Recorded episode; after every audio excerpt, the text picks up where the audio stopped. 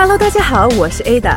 在见人见语开播的这一年多时间里，节目已经有了超过近千万的收听量，这都是靠见友亲人们的给力收听了。也许刚刚与你擦肩而过的夜跑见友、同办公楼的同事、地铁上同坐的陌生人、各个运动领域的大咖，都是你我一道同行的见人听友哦。只听不过瘾，还想聊两句？我们已经为见人见语的小伙伴们准备好了各抒己见、分享学习的自留地——见人见语的节目群。这里有真汉子的美女，好基友的帅哥，不用看脸的 body，他们无处不在，掌握着大波大波光明系、黑暗系的健身知识，举得了铁，算得了营养热量，看得懂各种健康代码，也分享得了健康的 tips。真的，真是压得你喘不过气来。不过，也许这……才是贱人们的生活呢。你来了之后会发生什么呢？我是快健身的 Ada 姐，搜索“贱人贱语”公众号，我们在群里等着你，相约一起玩耍，一起分享，遇见今后更美好的自己。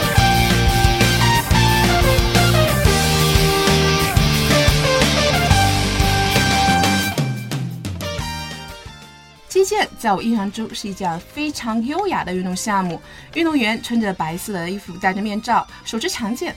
对于这项运动，我一向是非常好奇的，所以今天非常开心，请来了亚洲击剑锦标赛团体冠军、个人亚军的国家佩剑高级教练蔡林蔡老师做客我们的节目，跟大家一起聊聊这项运动。首先呢，还是先请蔡老师跟我们大家打个招呼吧。各位听众好，我是来自北京王海滨国际击剑俱乐部的教练员，我叫蔡林。欢迎蔡老师做客我们的这个节目啊！其实我还是想先好奇一下，我想问一下蔡老师，你练剑练了多久了？正确来说应该是九七年，九七年的十月份，一直到零七年退役，可以说是退役，因为之前受了点伤，后来呢从。呃，零七年一直至今一直在参与一些击剑的训练，包括教练啊，一直也其实也一直在这个行业，对对，在这个击剑这边来来来做啊，可以这么说。我想问一下，你小的时候，我觉得你当时为什么选择这个击剑？我因为我觉得那时候好像击剑也不是特别普及啊，像也不像现在大家认知那么多啊。我觉得你选了一个特别冷门的一个比较冷门的项目，是因为你的个子特别高吗？其实挺 挺偶然的，因为本身一开始自己练的是。是皮划艇这个项目，在练的过程中呢，正好击剑队招人。击剑队招人呢，因为本身我从小呢就是属于个子很高，嗯，个子很高呢，身体修长，对，所以呢让击剑教练看中，所以才练的击剑。哦，哎，这个其实我就特别想说，是不是个子特别高的人，然后适合练击剑？呃，可以说这是一个优势，一个优势啊，因为我们击剑这个项目的剑都是一样长。都是一样长的，所以说呢，你如果是一个一米九几的人跟一个一米八几的人打，他肯定是有一定的优势，还是个子高优势，个子高有优势是吧？对对。您您多高呀？我觉得这个蔡老师一进来的时候，我觉得我要仰视的。呃，我一米，我不到一，我正确应该是一米九四。哦，一米九四，对对对。哦，个子非常高了，还是。所以今天我也是想请蔡老师啊来做客我们节目，也是跟大家聊聊击剑这个运动啊，因为我觉得击剑好像在很多人这个印象当中和或对他的认知啊，可能还是停留在这个电视画面那个比赛的那个那些镜头啊，就像我刚才说的，穿一身白，然后拿个剑，我觉得特别像这个以前就是印象中欧洲那种贵族啊骑士，好像拿着那个剑，我觉得特别优雅的，像一个贵族运动一样。所以我还是想问问，咱们这个运动它是应该起源于欧洲吗？起源于国外吧？应该是这个项目。击剑这个项目呢，它最早呢，等于是十四世纪在西班牙、法国、意大利哦，还是欧洲，对欧洲这边的一项运动。它怎么说，就是一种骑士阶层的。呃，一八八二年，法国成立了世界上第一个击剑协会。哦，是在法国成立的还是？对对对，一八九三年呢，美国业余击剑协会也成立了。呃，等于后来到这个一八九六年的首届奥运会，等于就有击剑这个项目。可以说呢，击剑本身在欧洲，包括全世界，它的这种影响力还是很高的。而且还是很久、很长时间啊，对，很长很长，还是有很很长的一个历史啊，其实有有它的一个历史的一个。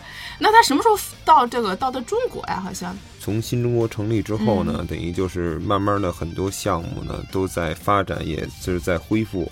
嗯，咱们中国自从有基建这个项目之后呢，一直以来都在亚洲都算是可以说是非常强的一个一个国家。最早很多观众也听说过栾菊杰，后来呢就是耳熟能详的就是三剑客，对，王海滨、叶冲、董昭志。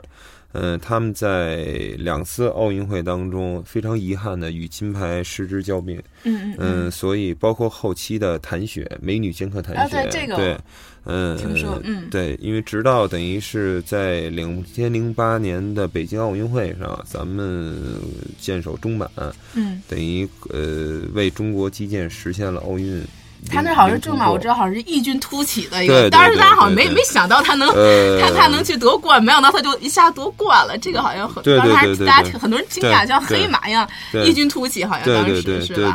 嗯嗯呃，毕竟这么多年几代人一个梦想，一直希望说击剑这个项目，咱们无论说是在成绩上还是发展上。我觉得很多人为他付出了很大的心血，所以呢，中满呢，呃，拿到奥运会冠军之呃之之后呢，我觉得这个东西也可以说是，呃，很正常吧，因为呃，天时地利人和都有了。二零一二年奥运会上，咱们中国选手雷声。获得了花剑的第一块金牌，还有女子重剑团体。本身击剑这个项目，大家都知道是欧洲欧洲人一直有可能他们的这个优势很明显。没错，因为历史很悠久，而且它有个根基在那里。没错，没错，没错，没错。逐渐演演变成现在亚洲。中国、韩国，包括日本的崛起，呃，对这个项目来说呢，嗯，可以说是让它更精彩了，更精彩，而不是说像原来只是欧洲人，呃，一枝独秀，嗯，一呃，他们一直在玩，呃，一直在这个怎么说，就是领先者。咱们一直在追，现在差距已经在慢慢的缩缩小啊。那其实亚洲，其实像你刚才说这几个国家也在不断的再去发展，然后也去它包括它这个水平，实际上也是跟欧洲也是开始慢慢去接近了。包括它这个可以说吧，但是近几年韩国的势头非常猛，很多咱们原来的优势项目在跟他们对决当中呢，优势慢慢的在缩短。包括日本，日本这个花剑主要是花剑在世界。比赛当中成绩也非常优秀，也表现不错啊。对，也非常优秀。而且呢，尤其是之前近几次跟中国队交锋当中，他们也是属于有赢有输。对，可以可以说就是跟咱们的差距不是特别明显，包括韩国队也一样。嗯。哦，那我觉得这个亚洲也是也蛮厉害，这两个国家其实也也也也也不错啊。其实。对对。我想问一下，这个那这个击剑，我还是想了解，它是一种什么样的运动？主要是这个训练我们这个运动员是一种什么样的能力呢？它主要是一个什么样的？是这样，击剑这个项目呢，怎么说呢？主要是一个是协调性，嗯，协调性，还有一个是反应，反应。因为大家知道，击剑比赛是在一个约两米宽、十四米长，两边更有两米延伸带的一个击剑。剑道上进行，嗯，所以也可以说就是两个人面对面，手手拿着剑，在这个这个十四米的剑道上，而且是就特别有限的这个，就是他只能在这个这个剑道里面去比赛，还不能出了这个这个，对对对，对吧？你只能在这里，你还不能出去这个，你不管是你躲闪、避让还是进攻，就你只能在这么一块地儿，你是不能出去的。对对对对对，嗯。呃，它项目的特点呢，像刚才我之前我也所说所说到的，大家也可以看到，一般击剑运动员的身材都属于很修长，很修长。击剑项目呢，要求脚底下包括腰腹的力量要求的很高，因为脚底下主要是要这个无论向前向后的一个移动。嗯嗯，腰呢，因为怎么说呢，击剑这个项目呢，就是说。呃，在这个这个两个人，两个人基本上是在这个这个这个剑道，因为刚才你也讲是不允许出去的，对，不允许出去的，所以就是什么，在我向前的同时，呃，后退的一方在跟我保持好距离的情况下，他要想办法去破坏我，想办法去得分，嗯，所以要所以呢，要求这个发力要这个对这个核心核心核心这块要求的很高。呃，很高，嗯，因为它有可能随时要要去向前，有可能第一时间要向后，对，哦，嗯所以说刚才其实，在录节目之前，我还跟这个蔡老师聊过一下，我说像咱们击剑啊，可能用的最多或者比较容易受伤的哈，是哪个部位？刚才这个蔡老师也说了，他就说腰腹核心这个地方腰会伤比较多，因为用的比较多。就像你说，整个是不是在这个比赛进行当中，你的核心的控制力或者你的发力点，是不是都在腰上比较多啊？呃，脚和这个脚和腰，对对对，这个可以这么说吧，因为日健运动员呢，基本上腰也好，包括踝关节，有的运动员他的膝关节，因为嗯膝关节这个主要是经常会发力需要用用到，因为击剑呢有一个这个在远距离的在远距离的时候需要去以弓步来作为主要得分手段，因为弓步。嗯，弓步呢是击剑其中的一个动作，但一个最是它基本的对一个比较基本的动作，嗯、它但是它的这个深度比较大，主要是用于这个远距离的一个进攻。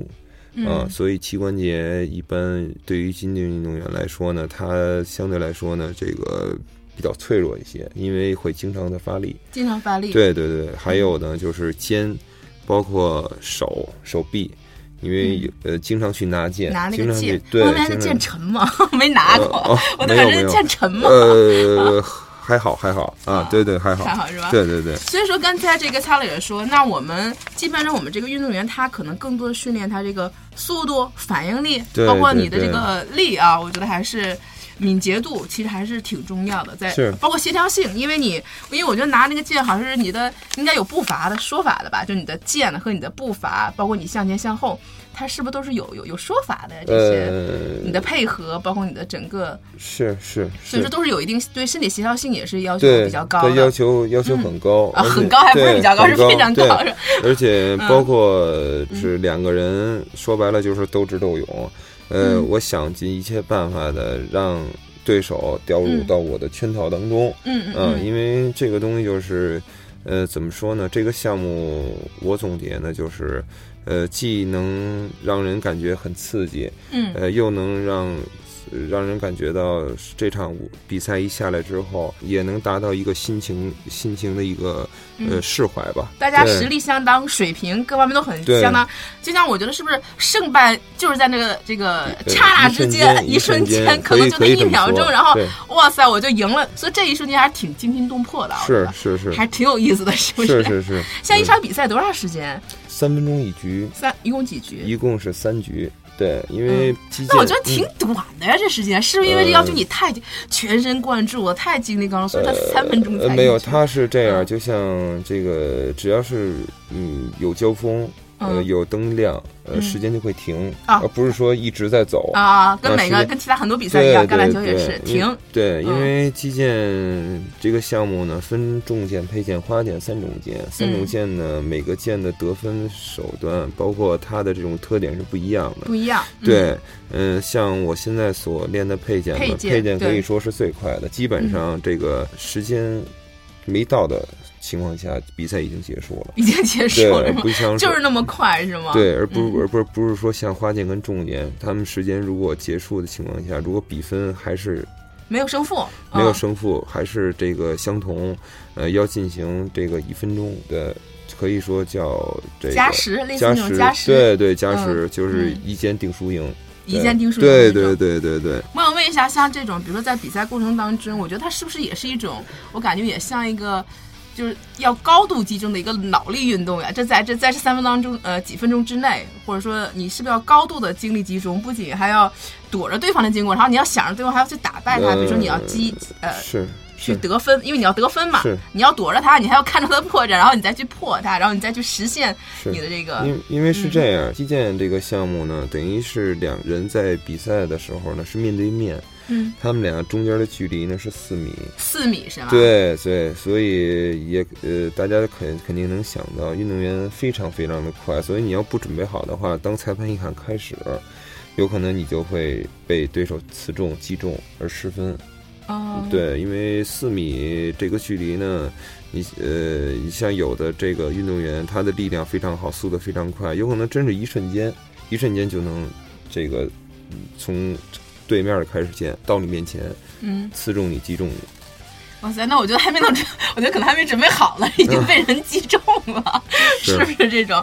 所以是那种高度集中的一项运动，实际上啊。对，刚才呃之前也跟蔡老师聊过，现在他可能也会做一些培训嘛，后来对，可能教练的这样的一个工作。那像要求这么高的一个一个运动，我觉得那什么样的人群，比如像这样适合这样的，是不是必须得非常年轻啊，或者说年轻力壮的，然后反应还特别快，有运动基础人才可以去玩这种运动呢？它有一些什么限制吧？比如年龄啊、性别呀，或者说这个有什么要求吗？击剑这个项目呢，它适合的人群呢，可以说跨度很大，嗯，有可能呢，就是从五岁，嗯，甚至再小。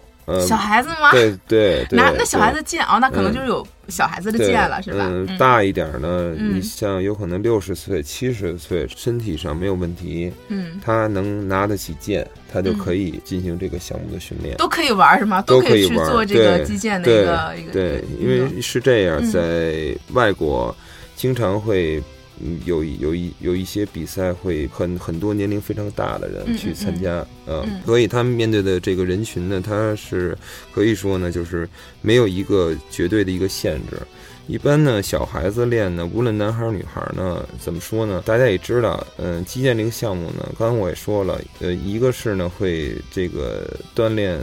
孩子们的协调性、反应、协调性、反应、敏捷度，对，最主要呢，它项目的特点呢，就是在于在练的同时呢，会对孩子的这身材，包括他的发育非常有帮助。当然，练击剑是吧？对，当然，当然，嗯，所有项目都会达到，但是有可能击剑这个特点，相对练起来之后呢，嗯，孩子的身材更修长一些。嗯。嗯，对，可能由于这个运动项目的特点啊，是是，所以说他可能就会对这个孩子可能在心态上，就是要我说什么样的人练什么样的运动啊，包括练举重的和练体操的肯定也不一样，是。啊，所以说你可能是什么样的运动，他也会塑造一种什么样的身材。对对对，而且大家也知道，击剑这个项目呢，它是分有个人赛还有团体赛。对，嗯呃，在孩子们让孩子们练他的同在练这个项目的同时呢。呃，既能达到一个锻炼，也能帮助孩子的这个，无论是性格上还是自己的这种独立性上呢，都会有很大的帮助。因为个人赛呢，说白了，只能需要你自己，对你自己的一个个人能力的展现。对，但是团体赛不一样，团体赛呢，呃，因为击剑团体赛是四个人参加，呃，三个人上场，同时有一个人是替补，所以呢，也能达到一个团结。协作的一个有个团队嘛，大家是一个团队的 团队的精神，对对对，嗯，是这样。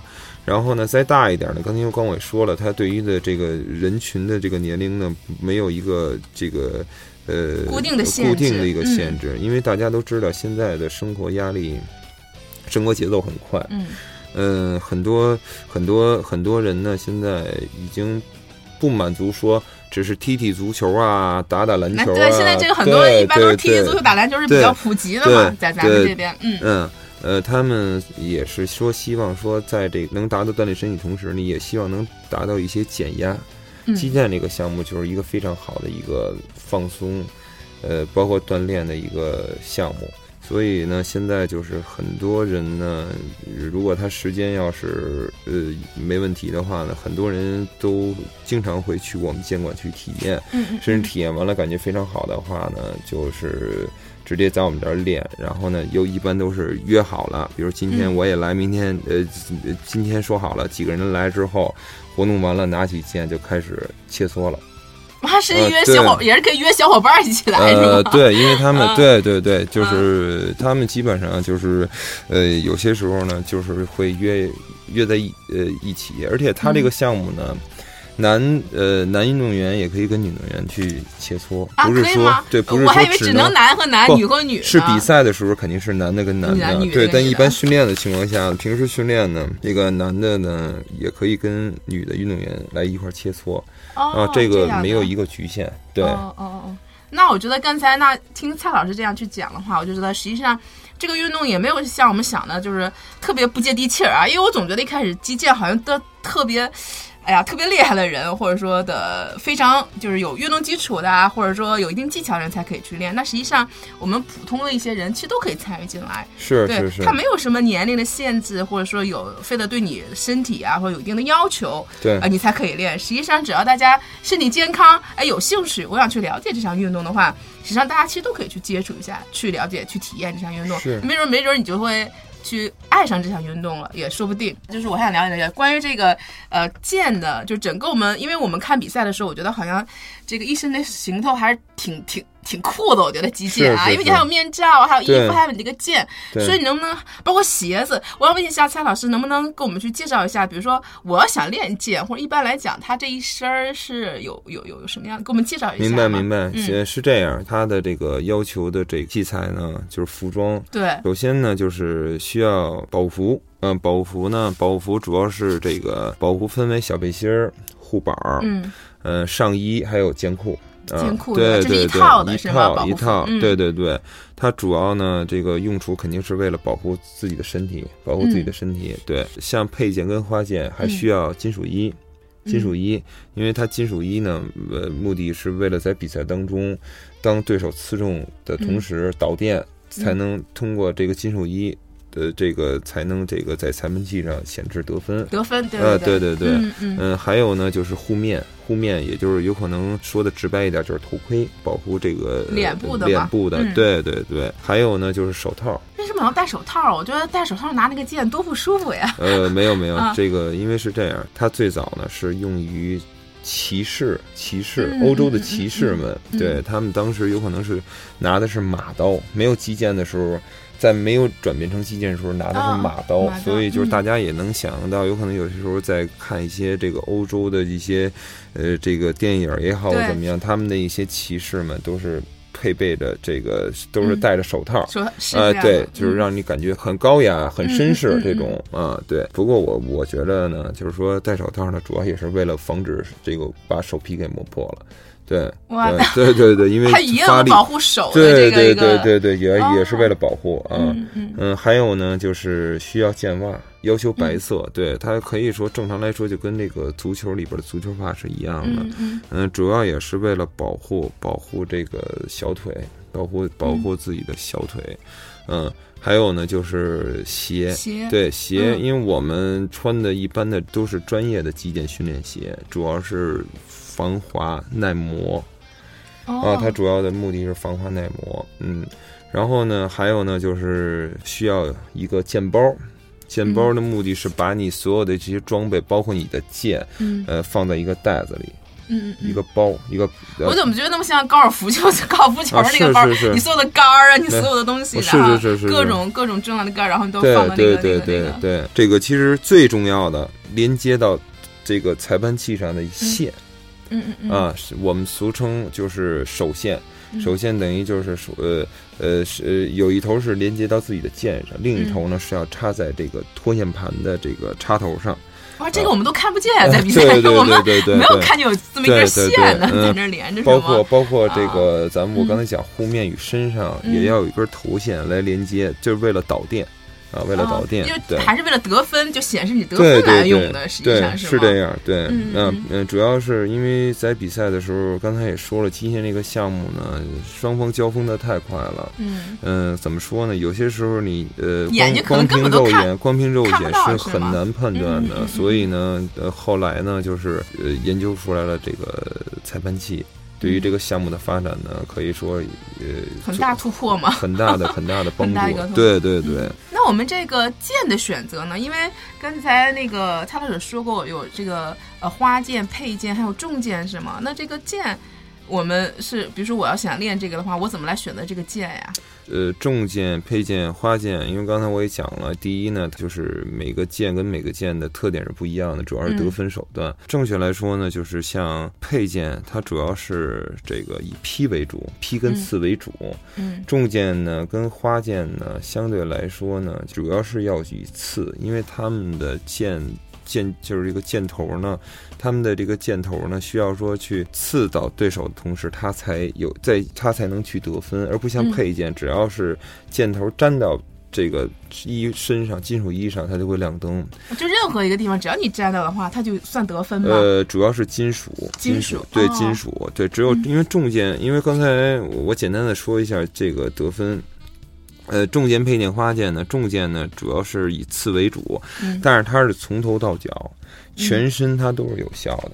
嗯，反正你刺到从头到脚，你刺到哪儿我都得分。对对对，嗯，花剑是什么？花剑主要是腰以上，呃，就是金有金属有金属的这个这个范围之内，刺上都是亮灯，都是亮灯的。对，就腰以上的这些。对对，腰以上，脖子以下啊。配件呢是这个腰以上，包括头。啊，包括头，因为花剑呢，刚才有刚才也讲了，就是他的在比赛的时候，他的两个胳膊是没有金属的，嗯，只是胸前、胸后，包括对，包括脖子，对他这块有一个有有金属范围的才得分。配件不一样，配件就是呃腰以上，包括头，包括。这个两个手臂它都是有金属的，都有金属对，所以刮的一刮，就是说白了就是刮到一点儿，它都会亮灯，可以亮灯都算得分了。对对对，嗯，我个人认为呢是这样，就是呃最难，其实我个人认为得分最难，我个人认为最难的还是花剑，得分最难。对对对，因为它的得分的这个面积相对来说跟小吗？对，非常小，非常小，对对对，非常小，对，嗯。嗯。所以呢，刚才就说像练花剑也好，包括练重剑也好呢，性性格上呢来说呢，我觉着还是相对来说更温和一点，更更这个温雅一点的练更适合的，更适合，对，比较稳一些。配件呢这块儿呢，相对来说呢，我觉得还是胆子大一点，因为劈嘛是你说后面往前劈，然后可能是不是进攻要多一些？我觉得你的可以对有点进攻性啊，可可以这么说，对，可以这么说，嗯，因为它相对来说得分的手段就是比花剑跟重剑比，相对来说更容易一些，嗯啊，对。所以说这个剑的选择还是有有有些说法啊，因为它得分方式不太一样。其实，可能适合每个人的可能也不太一样啊。其实是对，所以刚才蔡老师也给我们介绍了一下，包括我们整个这场运动。那实际上，这个这一身行动不少呢。从整个这一身衣服的选择，对，是吧？呃，包括这个袜子，包括鞋，对啊，包括剑的选择。我想问一下，那个衣服重吗？沉吗？呃，不重。不重，说，因为我觉得你刚才说了不少，连连背心儿带带裤子，我觉得好像好多，我觉得好像挺沉似的。其实不沉是吗？呃，对，没有没有，对，没有，其实还好的是吧？对对对，嗯嗯嗯嗯。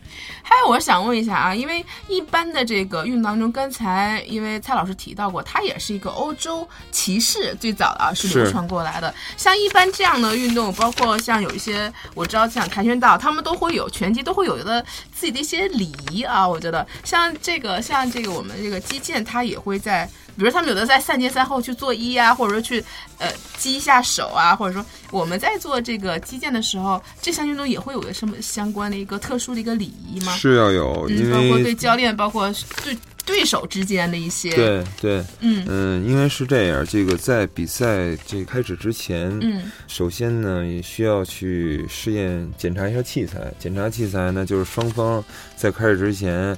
嗯，手拿着剑，呃，刺中跟劈中对方，看看自己的裁判器，包括对方的裁判器是不是正常，器材有没有是在正常的情况下。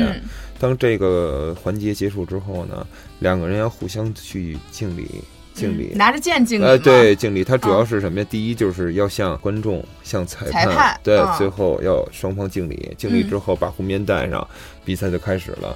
当比赛结束之后。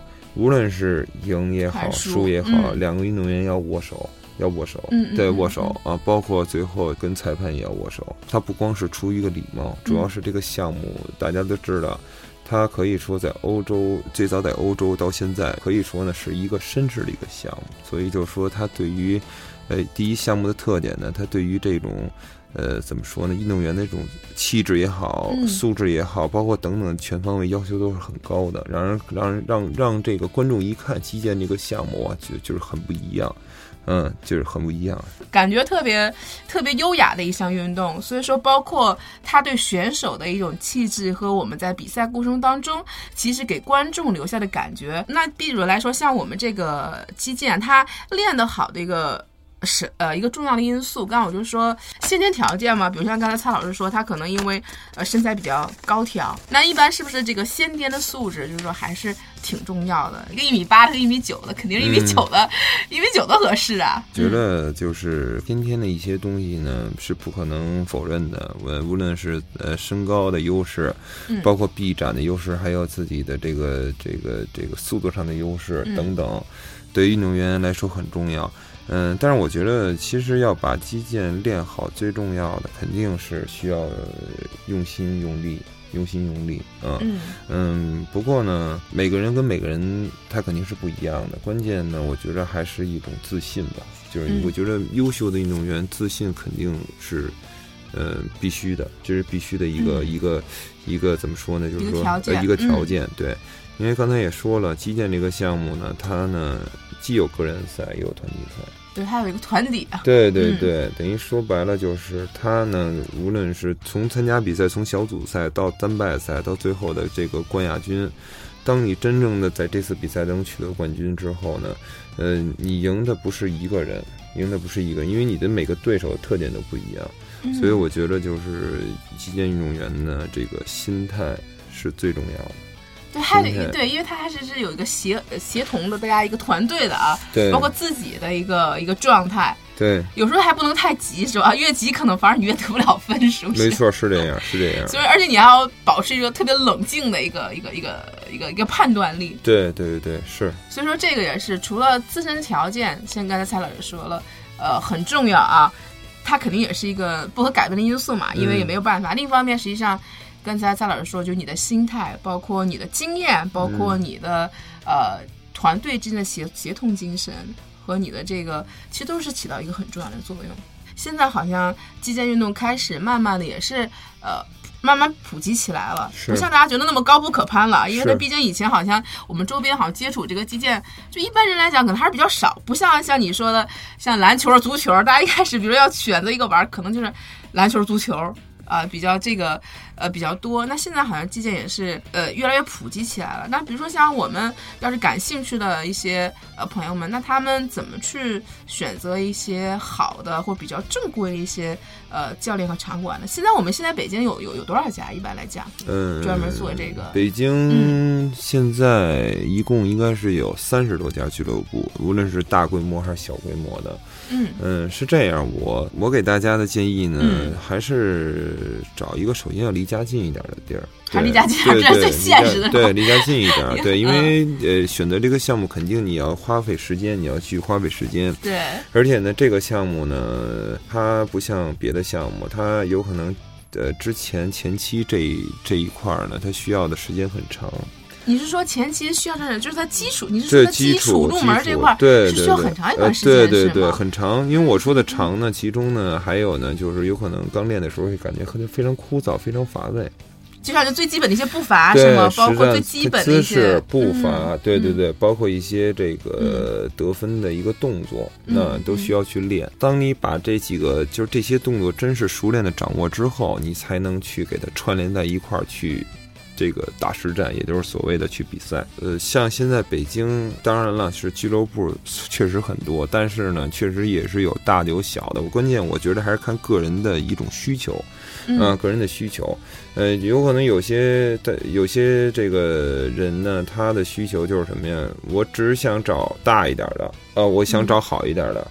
啊，就比如那就硬件儿，你说硬件设置比较好，比如说场地要很宽敞，对对对，然后这个设施啊各方面我就要比较齐全了，或者说我看着要要很舒坦。对对对，像我们这个王呃王海滨纪念俱乐部，现在就是二两千二零一二年的伦敦奥运会的男子佩剑。呃，个人冠军匈牙利运动匈牙利运动员这个斯隆俱乐部就已经给他签约了，是我们自己的签约运动员，包括还有一个匈牙利的这个托马斯。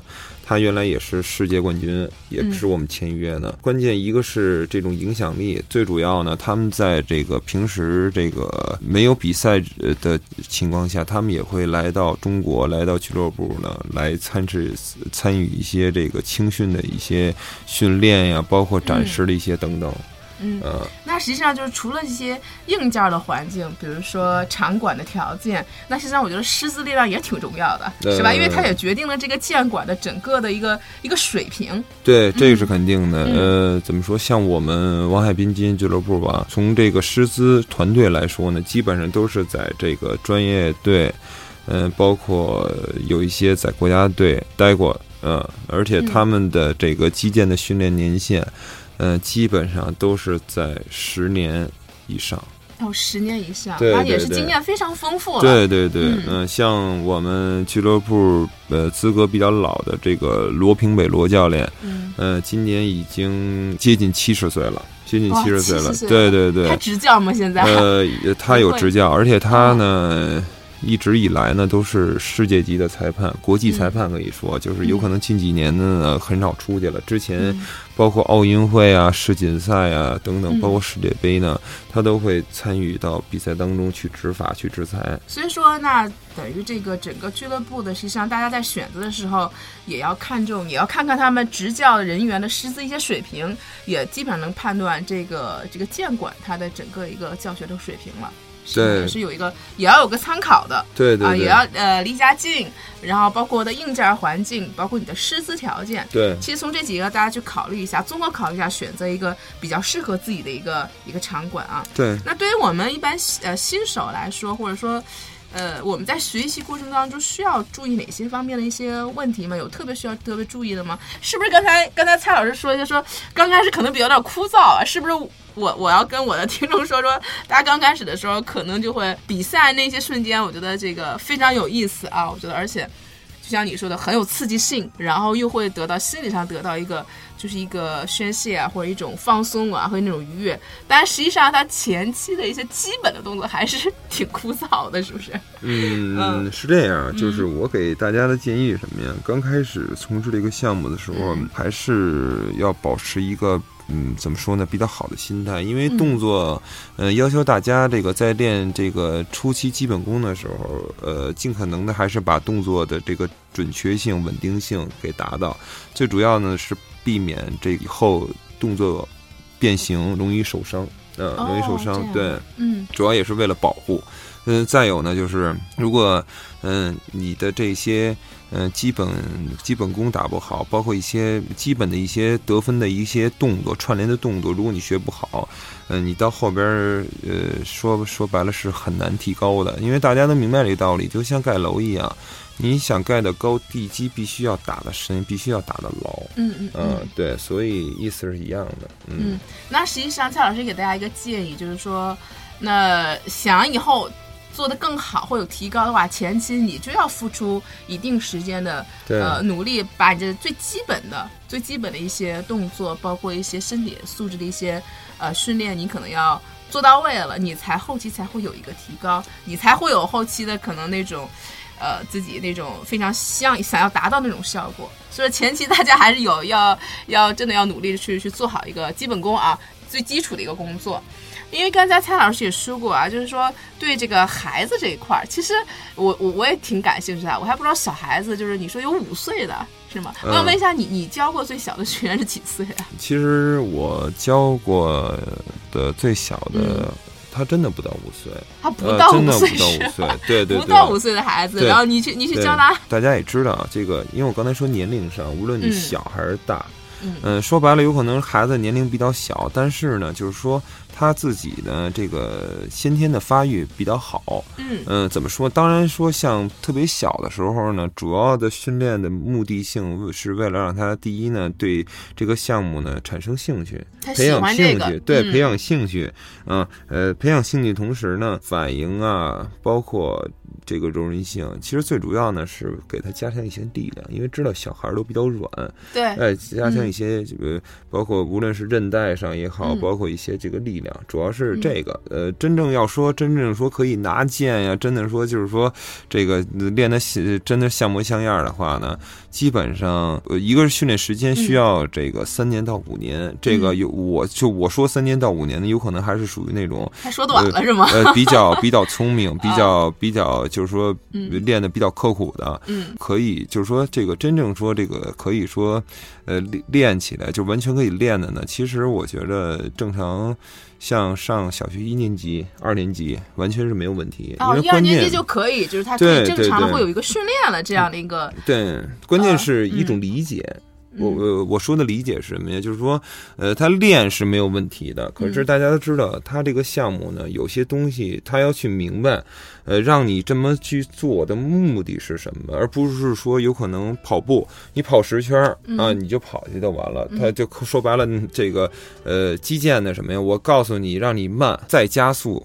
这个目的是为了什么？他要真正的明白才行。所以我说的这个这个年龄上的，主要是，呃，有可能唯一存在的就是这这些问题啊。对，因为五岁孩子他可能不一定明白你为什么让他去没错，你让他去跑，让他去跳，他 OK 都是没问题的。对对对对对。但实际上，就像我们说，击剑它是需要有个有个是一个需要思考的一个项目啊，不仅仅说，就像你说，你在所有的运动过程当中，你是一定是有原因的，包括你的战略，是吧？我觉得肯肯定是有一些战略和策略的。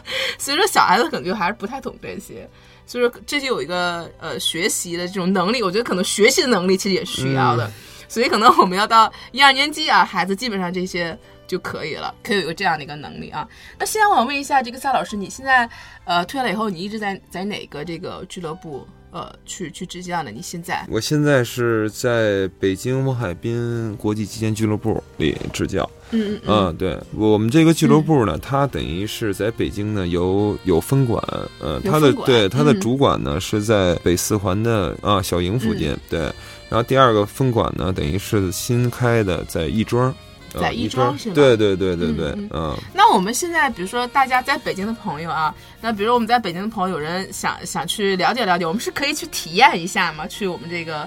去建馆，嗯，没有问题，因为呃，这个东西是这样，就是大家如果真有这个兴趣的，呢，呃，到了王海滨俱乐部了，呃，直接提我名字就可以了，就可以，对对对对，啊，我们知道提蔡林老师，我们想去来去体验一下，所以说呢，大家如果是搜索这个地址，只要搜索在网上搜索一下王海滨击剑俱乐部就可以对，王海滨国际击剑乐，呃，不，就是在网上一搜一搜就是可以。的啊，王海滨国。基因俱乐部，呃，大家，所以刚才我也说了，它有两个馆，有可能离亦庄更近一点的呢，可以直接就去那儿；呃，离小营儿呢更近一点了的话，就可以直接来我们的主馆。嗯，对，大家都可以去去去，只要感兴趣的话，可以去体验。我们需要提前预约一类的嘛？一般在网上要预约电话预约一类的吗？还是说呃，其实是这样最好，因为平时呢，我们俱乐部尤其是周六周日呢，这个运动员他们也有训练，而且呢人很多。这个我们俱乐部呢，就是因为整个整个这个这个这个俱乐部，就是北京所有俱乐部的时间都是统一的。嗯。呃，周一是休息，他只有周一休息，对对对，只要然后周二到周日，他每天都是有训练的，所以呢，我给大家的建议，在来之前呢，最好还是电话先预约一下，对对对对对，可能周日是不是像周六周日人可能会多一些？呃，对对对对，其实也可以来，但是呢，提前预约的话呢，把这个时间段呢，就是给排出来就 OK 了。嗯，对。这个我还想有个小问题，就是说，那比如说像基建，像您刚才说的，我有那么多装备，那我还我没有那么多装备，我怎么怎么办？我是可以体验吗？还是在我们在馆里可以租啊，还是怎么样的？没有没有，因为我们那儿呢，等于是也是有经常过去去体验的。对，啊，我们那儿专门有体验区，体验区呢，我们会呃准备一些呃大号、小号、中号的这个体验服，呃，包括护面呀，包括剑呀，这些都准备好了，对对对，现成的，对对对对对，嗯。